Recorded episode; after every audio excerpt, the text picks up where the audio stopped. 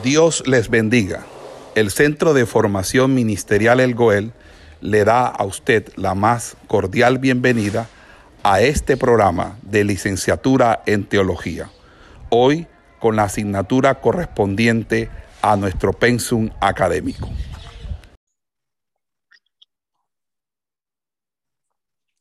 Dios bendiga, eh, Dios les guarde.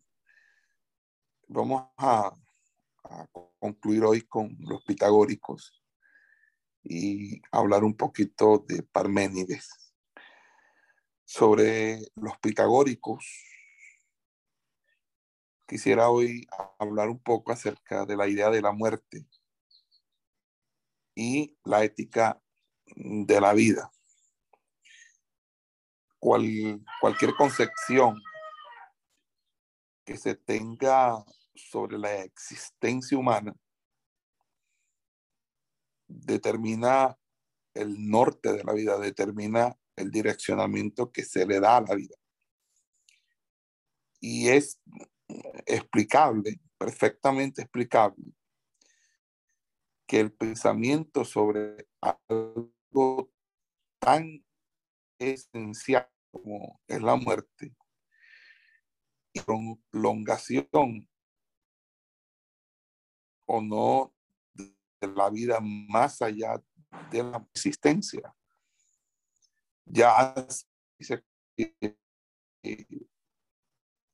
desde esta vida se determina la dirección postrera al, fallecimiento o que simplemente se considere o se crea eh, por el contrario que la existencia es la única posibilidad a la que se debe atener todo ser humano, que no hay, no hay vida después de la muerte. Eh, en ese orden de ideas o diciéndolo de una manera figurada, para el primer caso del pensamiento que se tenga sobre el más allá, se va a determinar el más acá, porque cuando se obra o se obre en este más acá, es como se logra el destino en el más allá.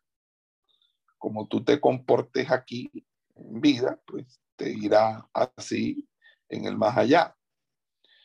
Pero en el segundo caso que coloqué, como el más allá no existe o no me pertenece, entonces yo hago y realizo todo mi ser y todas las posibilidades de mi ser en esta, en esta misma existencia, en esta misma vida. Y en esta lógica fundamental se va a fundamentar la conducta pitagórica, porque se basaba en el convencimiento de que el comportamiento del hombre debía estar orientado a la purificación, es decir, a, que se debía abreviar, abreviar el número de reencarnaciones hasta alcanzar la divinidad. Entonces, para la, para la filosofía, esto quiere decir que ella no es solamente un saber, sino que es también una doctrina de vida y, para quienes la cultivan significa que deben ser congruentes con su concepción y educadores con su ejemplo.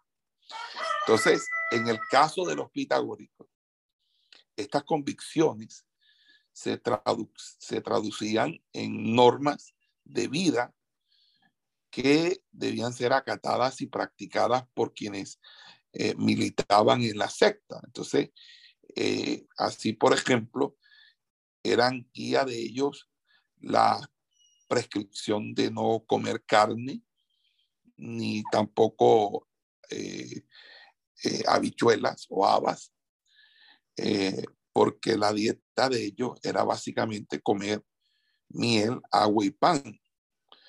La prohibición de matar o hacer daño a cualquier viviente por la posibilidad de que un alma humana también habitará ahí.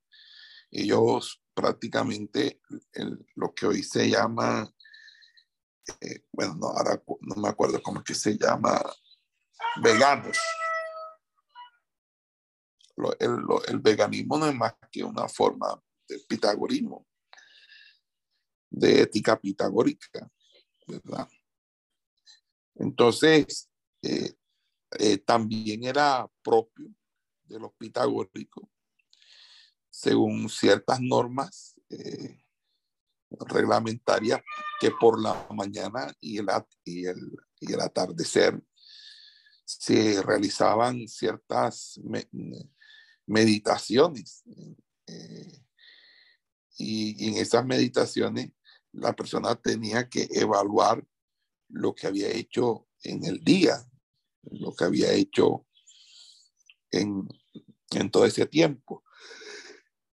Entonces, los miembros de, eh, de, la secta pitagórica se seleccionaban por sus capacidades, por su disciplina, por, por su ánimo y predisposición hacia el pensamiento oficial de la hermandad. Y también porque eran personas que entregaban completamente sus bienes a la, a la, comunidad. Entonces, en la, en la instrucción que recibían, se ejercitaba en la gimnasia. También realizaban eh, carreras, lanzamientos, practicaban deportes. Eh, aprendían de memoria pasajes de Homero, de Hesiodo, eh, porque según Pitágoras, leer a Homero y a Hesiodo suavizaba el alma. con respecto a los preceptos de vida necesario, tanto para el cuerpo como para el alma, estaban asociados a una ética de la escuela que pretendía vivir en armonía con el cosmos, según sus leyes y su perfección. Leyes que ellos enseñaban o aprendían a través de la aritmética, la astronomía, la música, la geometría. Eh, bueno, eh, todo eso las preocupaciones de los pitagóricos por distinguir entre lo que se debe y no se debe hacer, se orientaban a lograr el retorno del alma a lo divino y a mantener la unidad con la divinidad, eh, fuente de la que el alma de cada uno imita la inmortalidad. Y articulada a esta visión ética está la idea pitagórica de la llamada catarsis. Catarsis que significaba limpieza, sacrificio, purificación. Es como una especie de preparación del alma para que, libre del cuerpo, pueda retornar a su origen divino. Y eh, ese sacrificio eh, que hay que entender en el sentido de que el alma es briosa y de que hay que aprender a sujetarla, que hay que dominar los apetitos y no ceder a los deseos eh, bajos. Entonces el alma requiere un cultivo, una elevación hacia la propiamente, hacia lo que propiamente eh, apela a la dignidad, a, lo digno, que es el pensamiento, la verdad. Entonces, eh, en ese orden de ideas, eh, eh, se debía educar el alma para el pensamiento, para la observación, sobre todo la observación de los astros o los, movimientos de los astros. Mm, en ese orden de ideas,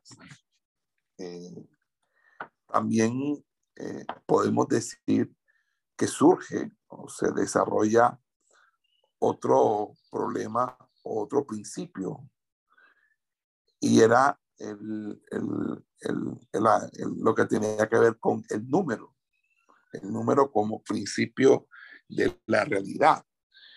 Y, y, es que el problema de principio, o el problema de, del arjé que tenían los, los, los, filósofos milesios y que también hubo en los pitagóricos, el problema del principio del arjé no deja producir cierta fascinación en toda esta época y por eso el pitagorismo eh, lo mantiene como objeto también de su reflexión, aunque paralelo tenía otras perspectivas y otras reflexiones. Pero cuando se trataba de ir al fundamento y, lo, y buscar los orígenes, eh, ellos consideraban el número. Y correspondió a los pitagóricos un gran hallazgo que tendría grandes efectos para el conjunto de sus preocupaciones temáticas. Y que el campo en el que ocurre es, en la música, hacia la cual eh, sintieron una gran afición, probablemente heredada de Orfeo, a quien, según la mitología griega, Apolo le obsequió una lira y las musas eh, le enseñaron a tocar. Al mismo Pitágoras le fue familiar el arte musical y el interés por las danzas, eh, eh, que de una manera u otra acompañaba con su voz y con el toque de la lira y ciertas danzas. Entonces, sí, básicamente a ellos les gustaba la música, a Pitágoras le gustaba la música y, bailar con la música. Eh, esa motivación por la música y el valor que los pitagóricos le asignaron incluía, funciones terapéuticas. Eh, habían eh, ciertos cánticos que se entonaban para, para curar ciertos tipos de enfermedades, ciertos dolores, inclusive para controlar ciertos deseos, algo así como la musicoterapia. Entonces eh, se le atribuye a Pitágoras haber encontrado que la armonía musical obedece a relaciones matemáticas determinadas. Entonces descubrió que existe una relación inversamente proporcional entre la distancia de la cuerda y la altura del sonido. Es decir, al parecer experimentando en, un, en un aparato, en un, monocordio, como que se llama, se percató de que la octava, que es eh, el diapasón, que es del do al do, de las notas musicales, eh, que sería más o menos la séptima de nuestra nota musical, correspondía a la mitad de la longitud de la cuerda, lo que equivalía en, la altura del sonido al doble. Entonces, asimismo que la quinta, diapinte o diapente,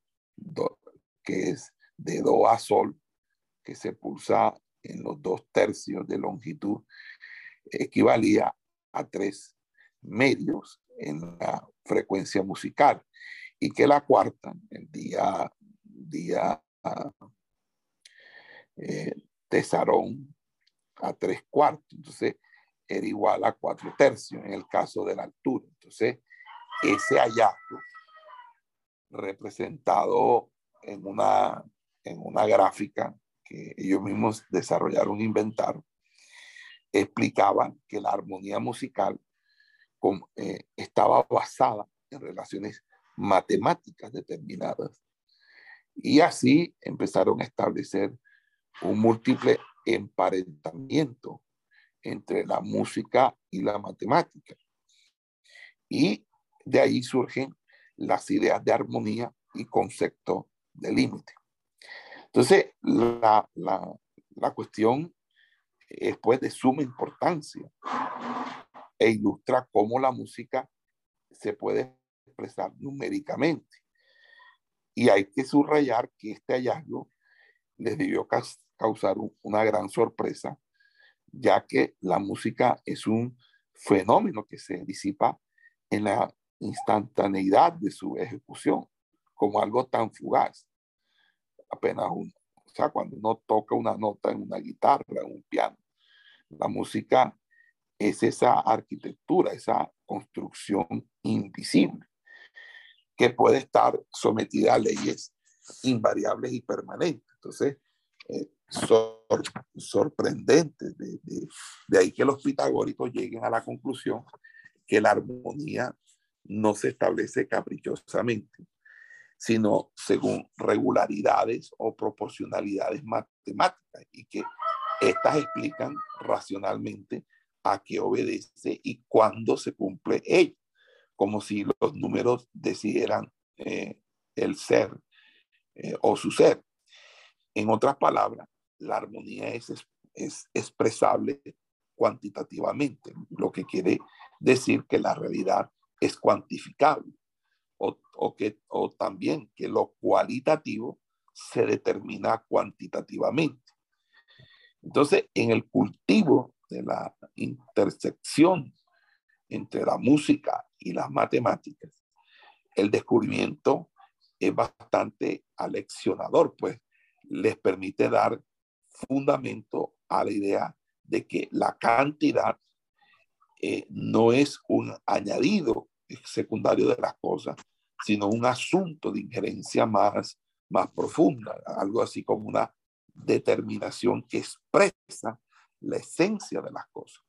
Entonces, la cantidad tiene que ver con lo, lo cualitativo de las cosas o lo cuantitativo con lo cualitativo de las cosas.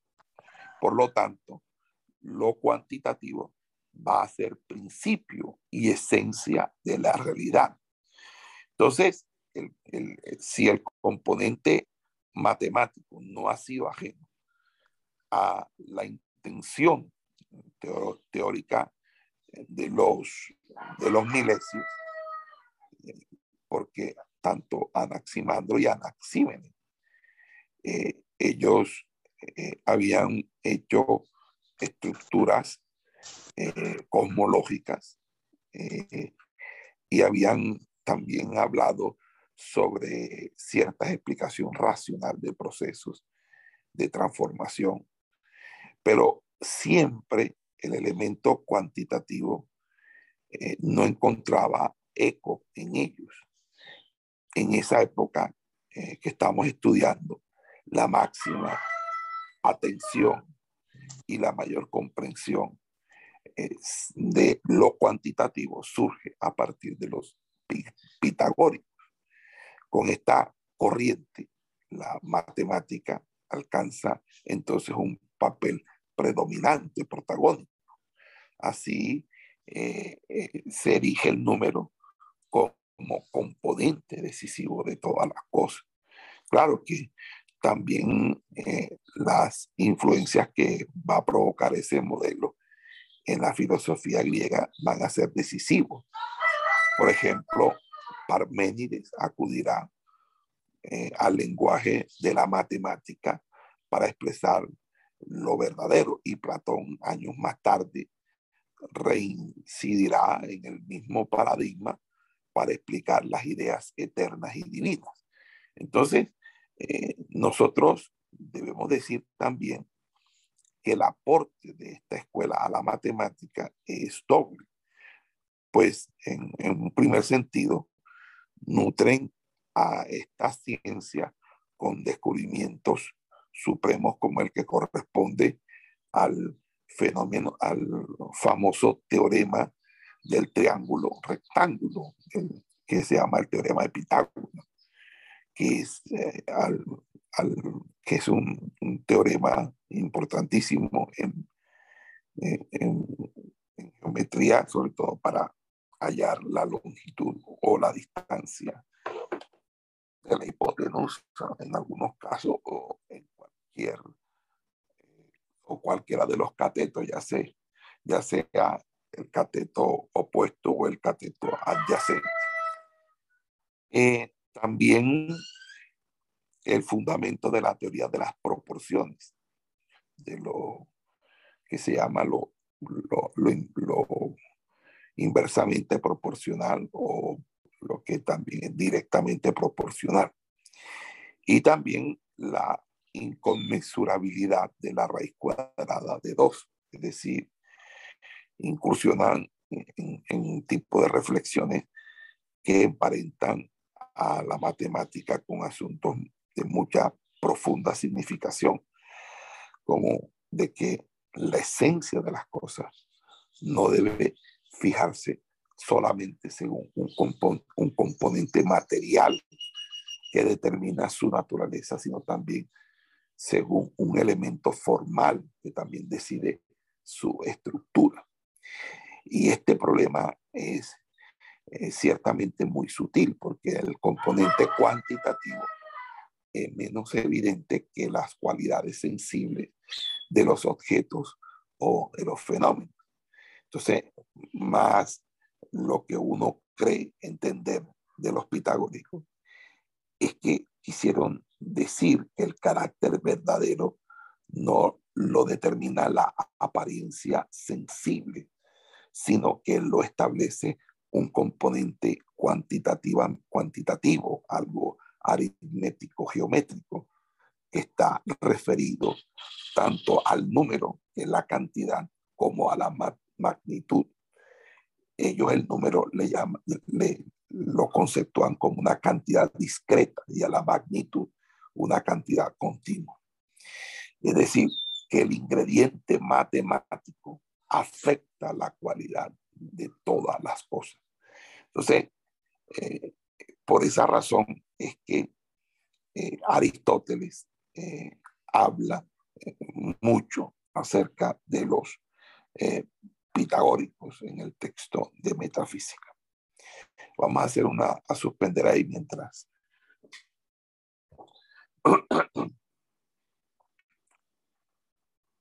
Vamos a suspender un momento.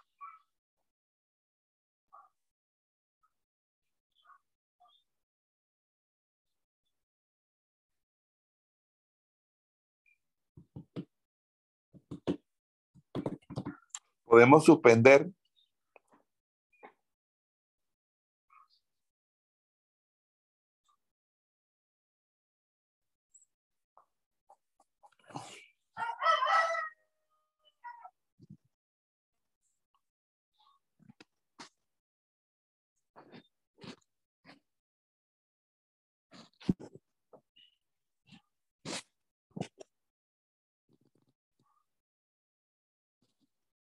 Podemos suspender.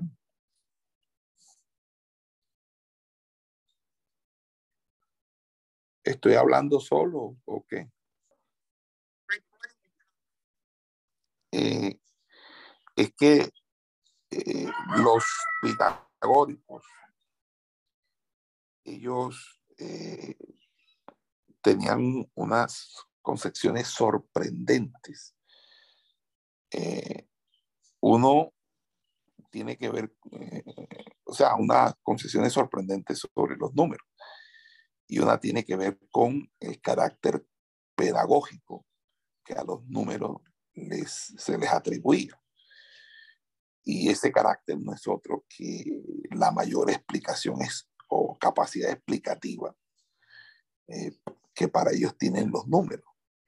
Entonces, parece que mantienen el convencimiento de que el número y la figura permiten tener una aprehensión más exacta de la naturaleza profunda de las cosas que cualquier palabra articulada, es decir, que se aprende el fenómeno de la armonía mucho mejor a través de las precisas proporciones inversas que mediante, que mediante explicaciones orales de cualquier tipo.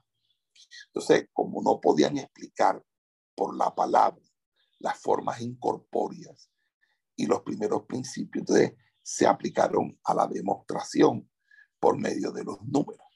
Entonces, inclusive, este, eh, todo esto llevó dentro de la historia de la matemática a hacer teoremas que avalasen la existencia de Dios de manera matemática. Pero bueno, la otra consideración que encierra eh, eh, es una, una no despreciable dificultad. Apunta a establecer el sentido genético decisivo que tienen los números en la constitución del cosmos. Es decir, cómo, eh, o, o, para explicar, y con eso respondo la pregunta del pastor, del pastor, a uno le resulta comprensible, por ejemplo, que Anaxímenes se preocupe por el problema del arge y que plantee que tal principio es el aire y que se obtenga que de él proviene toda la realidad. Pero no lo es tanto si decimos que el número encierra esa potencia generadora, eh, porque ese es un pensamiento totalmente absurdo, eh, hablando de manera natural. Eh, pero así fue como los pitagóricos concibieron el mundo. El mundo es, en cierta manera, ese, ese conjunto entre número y figura, entre cantidad discreta y, cantidad continua. Y todo eso eh, hace que de una manera u otra eh, se considere el número como esa, ese generador o esa potencia generativa. Ahora, eh, todo de una manera u otra comienza con el uno, el uno, el monos. O sea, el comienzo es lo uno, no lo múltiple.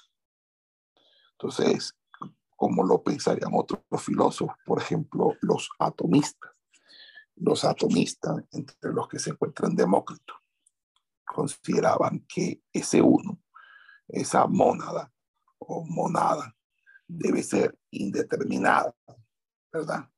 Y obviamente debe ser seguramente de naturaleza divina, semejante a al, al ton apairón de Anaximán.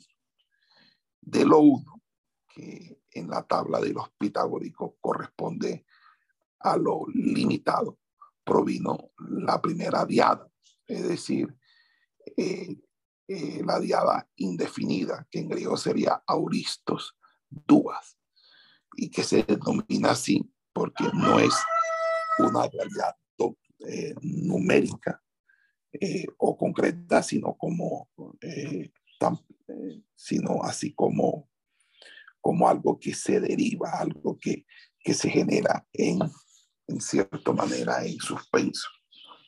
De esos dos principios, lo uno y la diada, surge el uno numérico y el dos numérico. Es decir, se une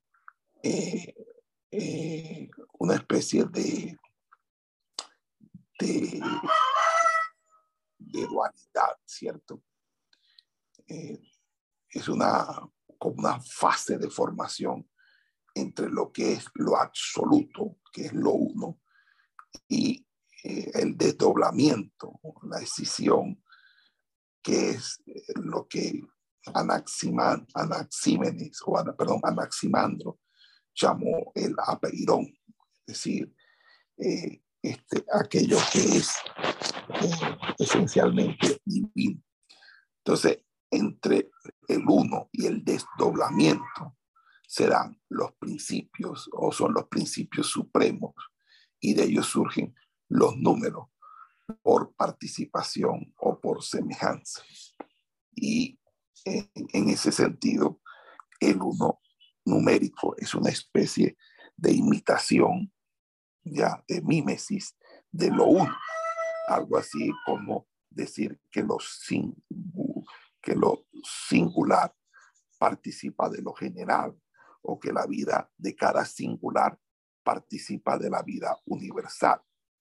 Pero el concepto de, lo uno también hace alusión a la identidad, que es como, eh, por así decirlo, eh, ¿cómo, lo explicaría ahí? eh, el concepto de, lo uno hace alusión a la identidad, que es como la propiedad que tienen las cosas de ser ellas. Es la característica que los hace ser precisamente únicos o, uno parte de otro género o de un género. Eh, un caballo dentro de todos los caballos, un perro dentro de todos los perros que hay. Amén. Vamos a suspender un momentico. Bueno, entonces el concepto de lo uno hace alusión a la identidad, que es tanto la propiedad eh, que tienen las cosas de ser ellos, lo que los caracteriza, como la identidad entendida en el sentido de lo universal, que cobija a los seres que bajo tal género conviene. En el lenguaje matemático se puede expresar según lo que enseñaban los pitagóricos de una manera más clara. El carácter uno de lo concordante y de lo idéntico. Entonces llamaron uno a la razón de la unidad, de la identidad, de la igualdad y a la causa del acuerdo y simpatía del, universo y de la conservación de lo que se mantiene en esa identidad inmutable. Pero así como lo uno, debemos entenderlo bajo el criterio de la identidad a la diada, que es lo que les decía a ustedes, el auristo duas, ¿verdad? Porque es una dualidad numérica o concreta.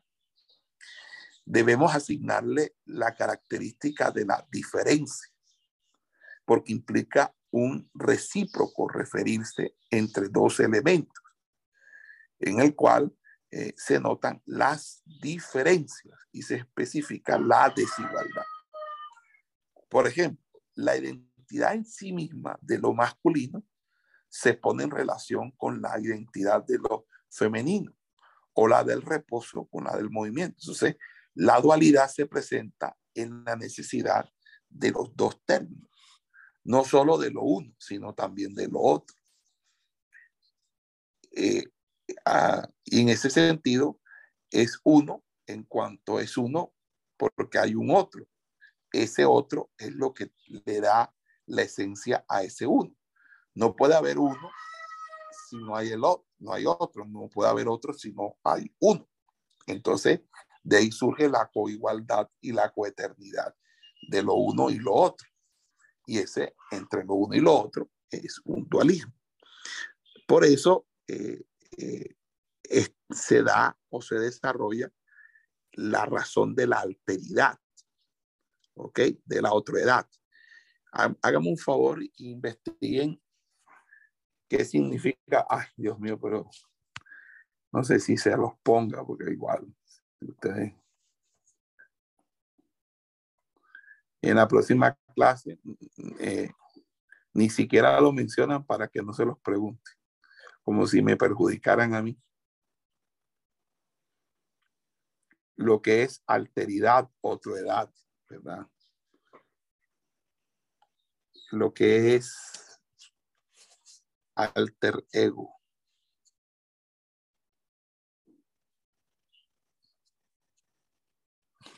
Búsquense esos términos. Entonces, eh, la, razón de la alteridad, de la desigualdad, de todo lo divisible que se sustenta en el cambio y en la, y en la inestabilidad, lo llamaron biforme, lo llamaron dualidad.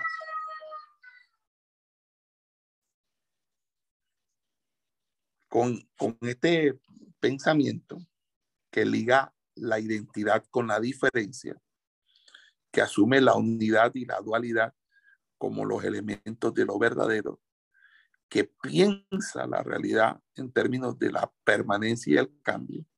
La cuestión de los contrarios, que ya hemos visto emerger, sobre todo eh, con Anaximandro y Anaxímenes, va tornándose en algo de interés especial para la filosofía como tema problemático y metodológico central. Y ese tema eh, es lo que va a abordar nuestro próximo filósofo, Parménides. Eh, cuando Hegel escribe sobre esto, dice que Pitágoras fue quien las, eh, las los conceptos de, diferencia e igualdad, de, sí, de diferencia e igualdad, fueron reveladas por primera vez a la conciencia a partir del el concepto pitagórico de lo uno y de la diada. Entonces, en este proceso genético, a partir de lo uno y de la diada, surgen los números.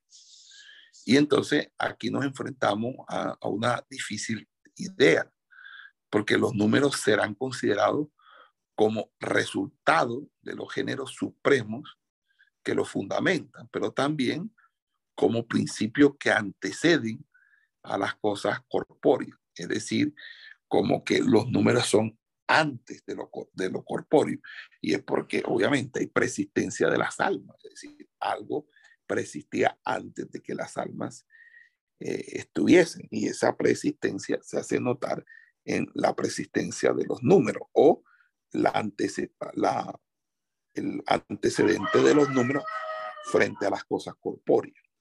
Entonces, eh, eh, digamos pues que del 1 se forman los otros números por adición, por una especie de autogeneración.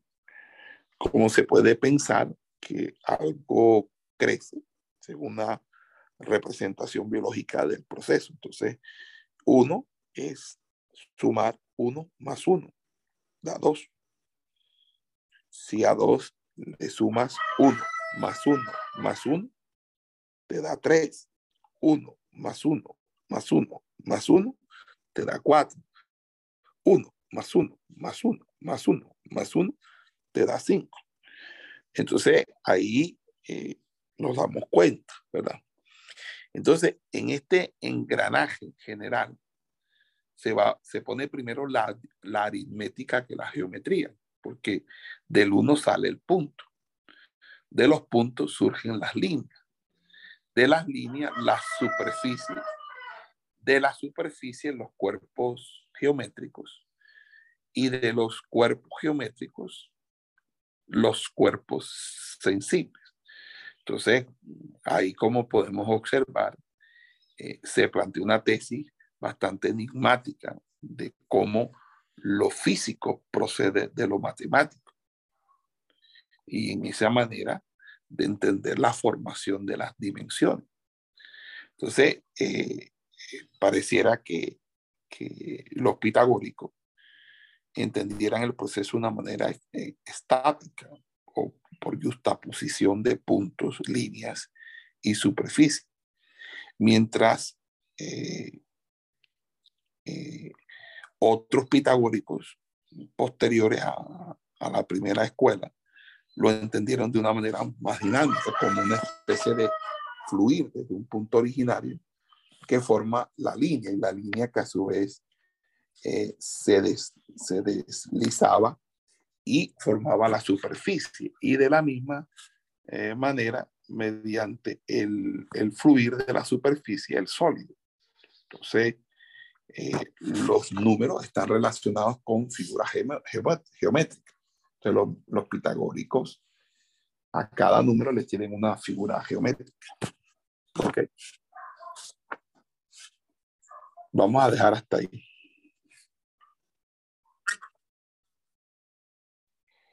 Eh, aparte de todo la temática geométrica, que, sería importante que ustedes ya en, sus investigaciones personales la desarrollen, no debemos olvidar que el dualismo capital que está en el fondo de todo este desarrollo es el que corresponde a lo infinito y lo finito, de tal manera que en última instancia la pluralidad de las cosas debe entenderse como surgiendo de un proceso de limitación. Es decir, toda existencia concreta sería una existencia formalmente determinada y por lo tanto finita. Entonces, esta finitud se mantiene en lo visible, lo formal y lo perfecto. Entonces, lo infinito es como un fondo de contraste oscuro en el que eh, ocurre el proceso de limitación que equivale a la emergencia de esta o, el, surgimiento de esta especie de luz o de fuego que rompe las tinieblas.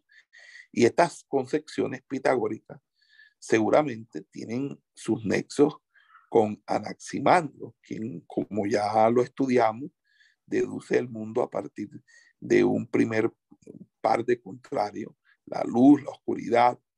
Sin embargo, tampoco se puede desdeñar eh, ecos órficos o influencia órfica. Obviamente, para quienes lo, lo ilimitado es la noche indefinida y, eh, y el vacío infinito, que es roto por, por, por, la luz del sol y las estrellas. Entonces, una noción importante del orfismo que parece tener directa influencia es el pitagorismo. En el pitagorismo es la teoría del caos, que está ahí, eh, que es el concepto de lo indeterminado, eh, y, que de una manera u otra eh, sintetiza un autor llamado Ovidio.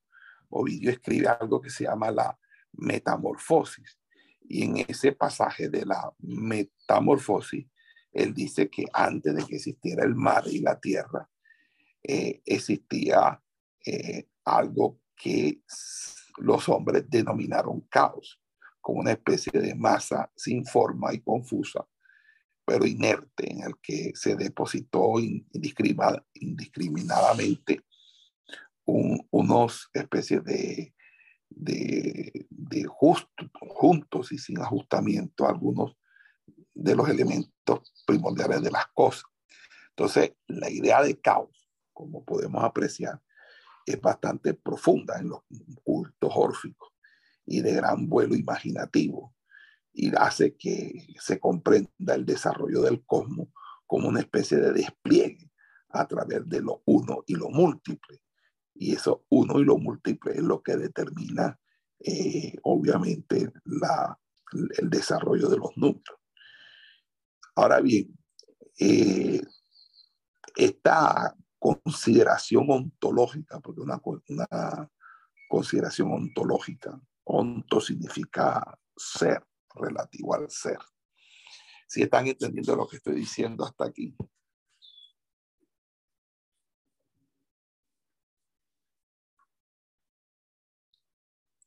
Porque nosotros estamos descifrando el, el, el origen del dualismo y por qué el dualismo es tan arraigado en la filosofía, en y en la cultura occidental, porque los fundamentos, las bases cognitivas, epistemológicas del dualismo, parecieran ser inherentes a la verdad, como si fuera una verdad que no se puede, pudiera escapar de ella. Y por lo tanto, es fácilmente aceptable porque hay una cierta lógica. De hecho, la lógica de Occidente va a descansar en eso. Por eso es importante asociar el tema que estamos viendo con nuestro próximo tema, que es el estudio de Parménides, porque Parménides es el que origina el, el, el tema del ser, pero también el tema de la lógica. De hecho, el principio de la identidad, que es la primera regla de la lógica, fue, fue eh, formulada, aunque ya los pitagóricos la habían, la habían eh, la habían mencionado, pero fue formulada realmente, fue por, por Parménides. Entonces, en, ese sentido, eh, podríamos decir que esa, esa, esa, ese desarrollo dentro de, de, de, lo, de lo, de lo infinito y lo finito, o de lo ilimitado y lo limitado más bien, pueden ser equiparados con la unidad entre las tinieblas y la luz. Y esta es una consideración ontológica, pero que tiene una significación epistemológica.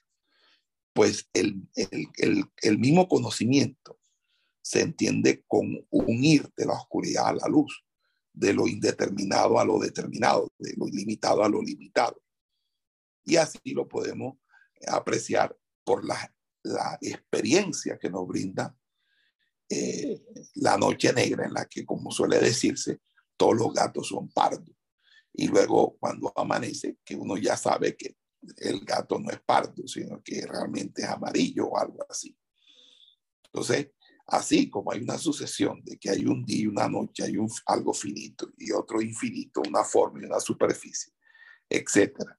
Así también. Entonces, si hay una asociación o formulada ya algunas de las asociaciones que los pitagóricos establecían eh, a partir de lo uno y de la diada.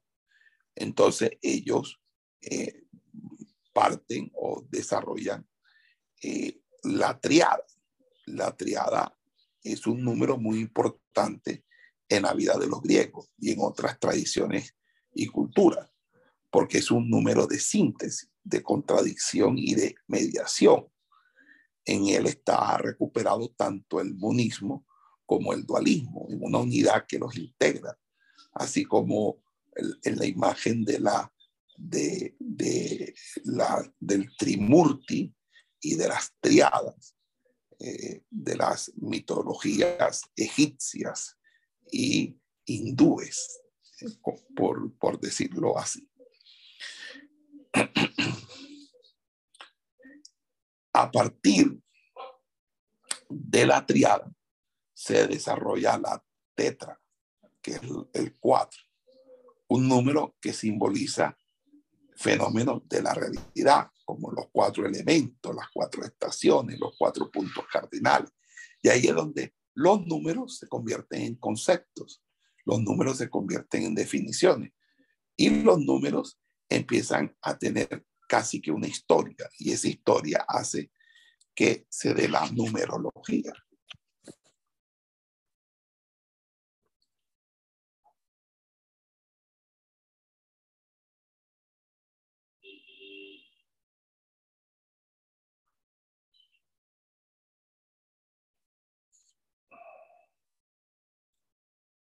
Ok, ya les escribí numerología en su chat.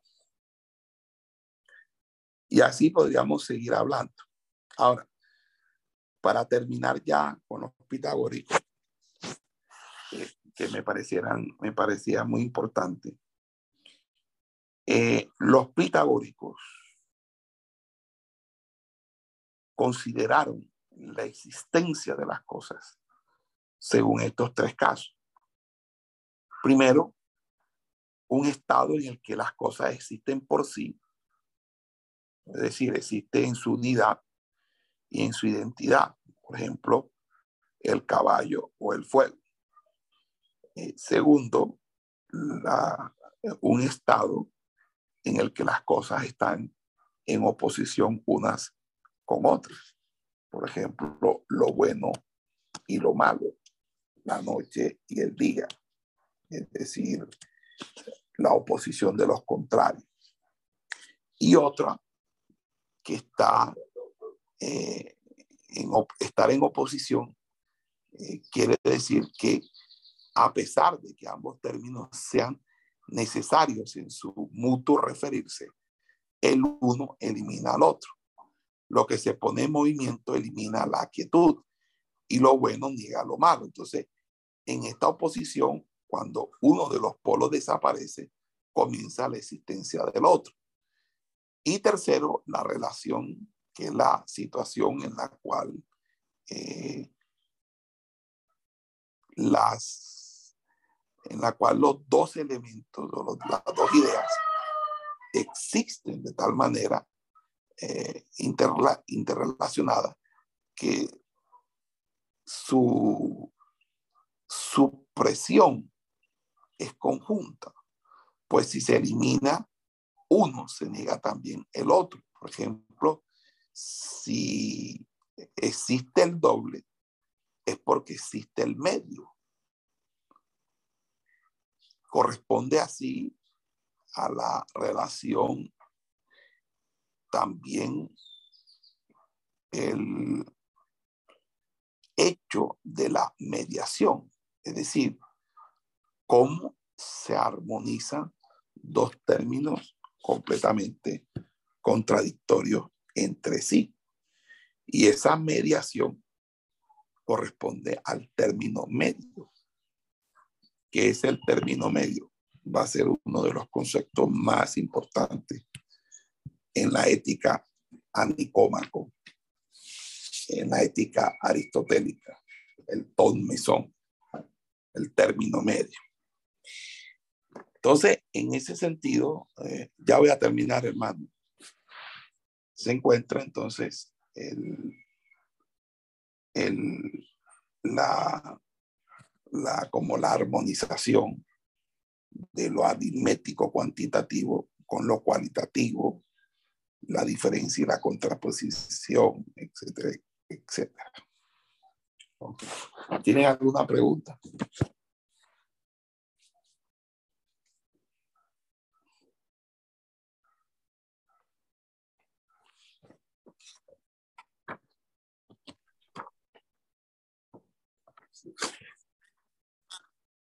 También es importante decir que dentro del conjunto de las doctrinas de los pitagóricos se encuentra una idea muy importante, la idea del límite, el límite como concepto integrador. Y es importante porque eh, siguiendo el derrotero de Anaximandro, que había colocado el énfasis, la dignidad en el to apeirón, es decir, lo ilimitado y lo indeterminado.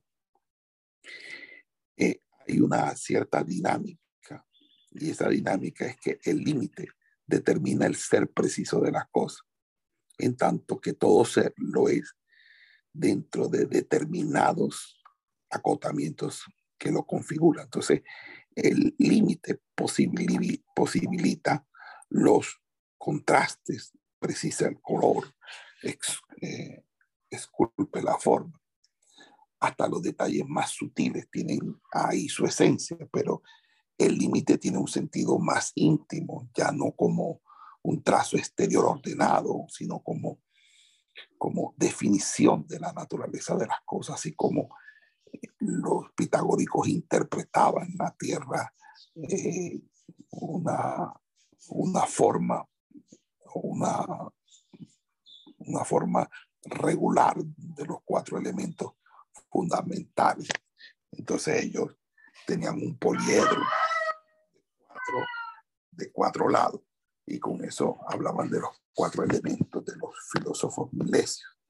Entonces, todo esto nos lleva a, a, que consideremos que esto va a ser muy importante porque los griegos van a pregonar ciertos cánones de belleza, de lo ideal, esas reglas sujetan el arte para que no se, eh, no se represente el exceso, el horror o la fealdad. Tampoco debía exagerar eh, el defecto, ¿verdad? Como lo hace hoy la caricatura. Pues lo que se hacía era básicamente tratar de de hacer una, una imagen eh, que fuera lo más, lo más plausible posible. Es decir, lo que es la idea del arquetipo, eh, que era el ideal de belleza, y ese ideal de belleza estaba constituido por el, el criterio del límite. Ok, vamos a dejarlo hasta ahí, yo creo que es suficiente. Esperamos que este estudio haya sido de bendición para su vida y ministerio. A Dios sea la gloria. Este es el Ministerio El Goel, vidas transformadas para cumplir el propósito de Dios.